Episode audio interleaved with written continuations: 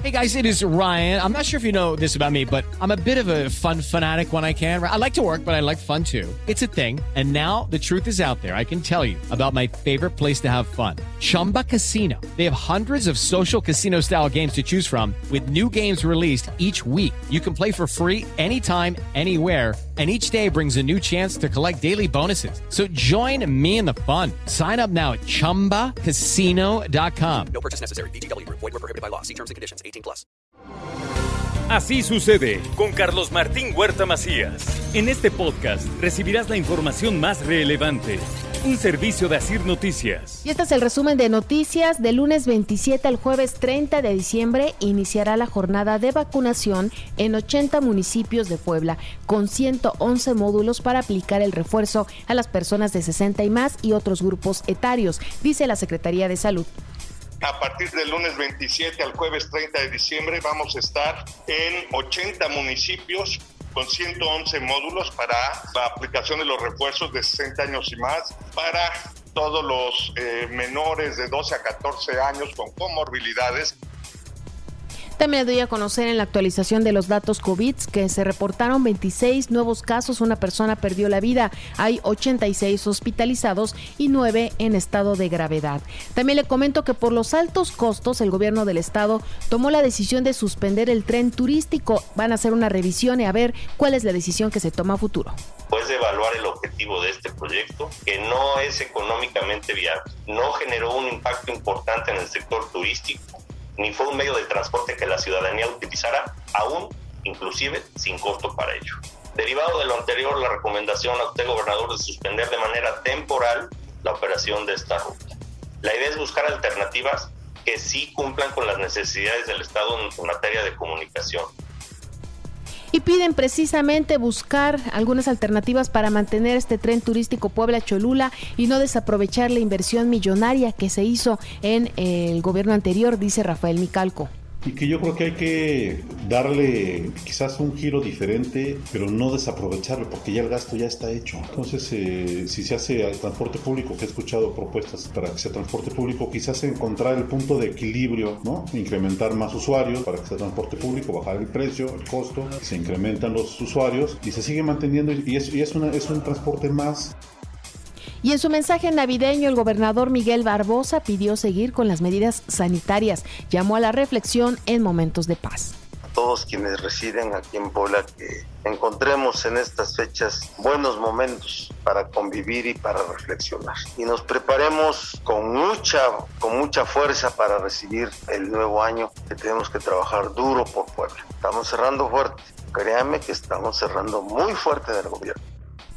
Con la presencia de fieles y de manera virtual, la Arquidiócesis de Puebla va a celebrar misas de Nochebuena y de Navidad en la catedral. Le comento que anuncia el Ayuntamiento de Puebla la suspensión de dos servicios para que lo ponga usted en consideración. Será el servicio de recolección de basura el 25 de diciembre y el 1 de enero y también la suspensión de las cajas de tesorería. No se van a poder realizar pagos en estas dos fechas. También le informo que el ISTEP brindará únicamente servicio de urgencias y hospitalización en el Complejo Médico 5 de mayo este viernes 24 de diciembre.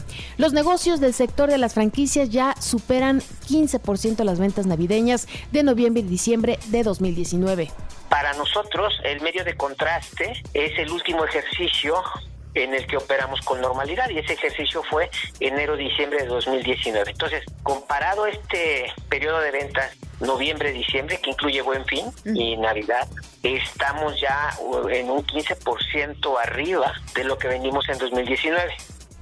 También le comento que el 70% de los trabajadores de los organismos que conforman el Consejo Coordinador Empresarial han sido vacunados en contra del coronavirus, dice Ignacio Larcón.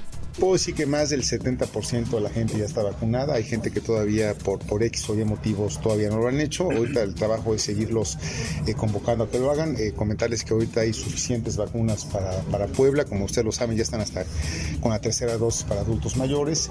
También ya se empezó con el tema de menores. Y bueno, yo creo que eso va a ser un buen aliciente para que podamos salir de esta crisis, que es la única manera que vemos que podamos sortearla. ¿no? En noviembre la tasa de desocupación en la entidad se ubicó en 3.3%, cifra inferior a la media nacional, así lo informó la Secretaría de Economía. El DIF estatal da pues atención a los más necesitados, realicen una visita al acuario y el sistema DIF beneficia a menores de Sinacatepec, le dan esta ilusión y esta alegría a los pequeños. El 31 de enero vence el plazo para los refrendos de licencias de funcionamiento con el 100% de descuento para el periodo 2020 y el 50% para el 2021 aquí en el Ayuntamiento de Puebla. Tienen que montarse operativos en la central de abasto por la cantidad de gente que va a este lugar. ¿eh? Ayer hubo conato de golpes entre los comerciantes y ahorita ya también comienza a congestionarse. El director de normatividad, Enrique Guevara Montiel, señaló que han comenzado los operativos en mercados para evitar la venta y compra de pirotecnia y si se ha realizado algunos decomisos, van a mantenerse estos operativos. Colapsó una estructura metálica desde 5 metros de altura y aplastó y lesionó a tres trabajadores en una construcción de una plaza comercial atrás de la Fiscalía de Puebla. Policías de Huejotzingo realizan paro de actividades por la falta de pago de su quincena y también de aguinaldos. En este sentido, dicen que podría llamarse a comparecer a la alcaldesa de Huejotzingo para aclarar unos presuntos malos manejos del presupuesto que provocaron el paro de estos policías, dice Roberto Solís. Ya hubo algunas regidoras que me buscaron y me decían, por ejemplo, que la nómina del 15 de octubre, ahorita que aprobaron los estados financieros, aparece la, salida del cheque con fechas de diciembre. Habrá que esperar a los hechos y si es algo así, yo como presidente de la comisión de seguridad, si no se soluciona el tema con los policías, claro, la mandaré a traer a comparecer para que nos explique. También le comento que la Fiscalía cumple un orden de aprehensión en contra del exalcalde de Huaquechula, Edwin Mora Caballero, por su presunta responsabilidad en los delitos del uso de documentos falsos y también uso ilícito de atribuciones y facultades. Es necesaria una investigación a fondo y apegada a derecho sobre la presunta violencia familiar del titular de la Auditoría Superior del Estado. No puede victimizarse, dice Nora Merino que el gobernador lo dijo y lo vino a decir justamente este recinto en su informe de labores. Si quieren llamarle al, al, acto de hacer justicia eh, un tema de, persecución política, si lo quieren llamar así, bueno, que se llame como cada quien quiera llamarlo, pero en Puebla se imparte la justicia para todas y para todos de la misma manera y no hay espacio para la impunidad sin importar el cargo que se ostente y diputados aprueban 217 leyes de ingresos de municipios y autorizan el cobro del derecho de alumbrado público a 144 ayuntamientos. Dejan fuera a Puebla y también a la zona de las Cholulas.